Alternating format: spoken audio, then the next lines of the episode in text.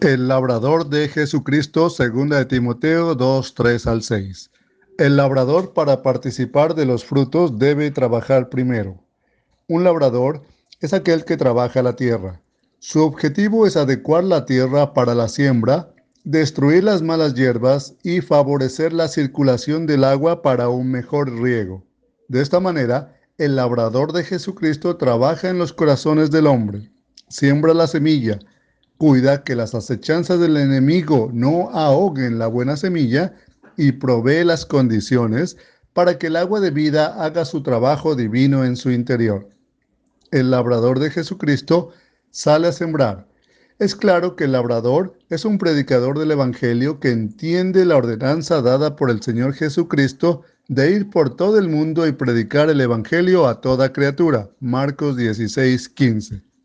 Parte de la semilla caerá en el camino, otra en pedregales, otra entre espinos, pero otra caerá en buena tierra. Esta última semilla simboliza la palabra de Dios sembrada en un corazón que oye, entiende, da fruto y produce. Mateo 13, 18 al 23. El labrador de Jesucristo también entiende que su trabajo es plantar, regar, pero el crecimiento lo dará Dios. Los frutos de su trabajo serán prosperados por Dios siempre y cuando el labrador haga su trabajo. Pablo afirmó que le era impuesta necesidad de anunciar el Evangelio.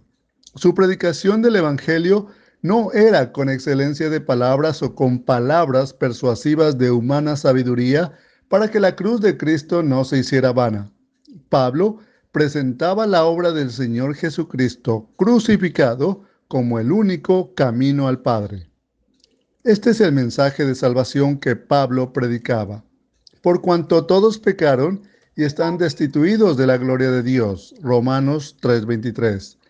Mas Dios muestra su amor para con nosotros en que siendo aún pecadores, Cristo murió por nosotros. Romanos 5:8.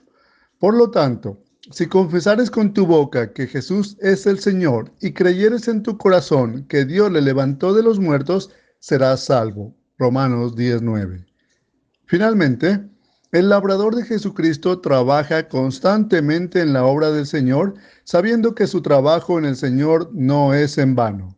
Sirve a su Señor con ánimo voluntario y lo hace con todo su corazón y con toda su alma. Amados hermanos, ya sea que el Señor nos esté usando para predicar el Evangelio o para ministrar su palabra, Guardemos en nuestro corazón esta voz de ánimo que Pablo le dio a Timoteo. Predica la palabra, insta a tiempo y fuera de tiempo, redarguye, reprende, exhorta con toda paciencia y doctrina. Que Dios nos bendiga con su palabra. Amén.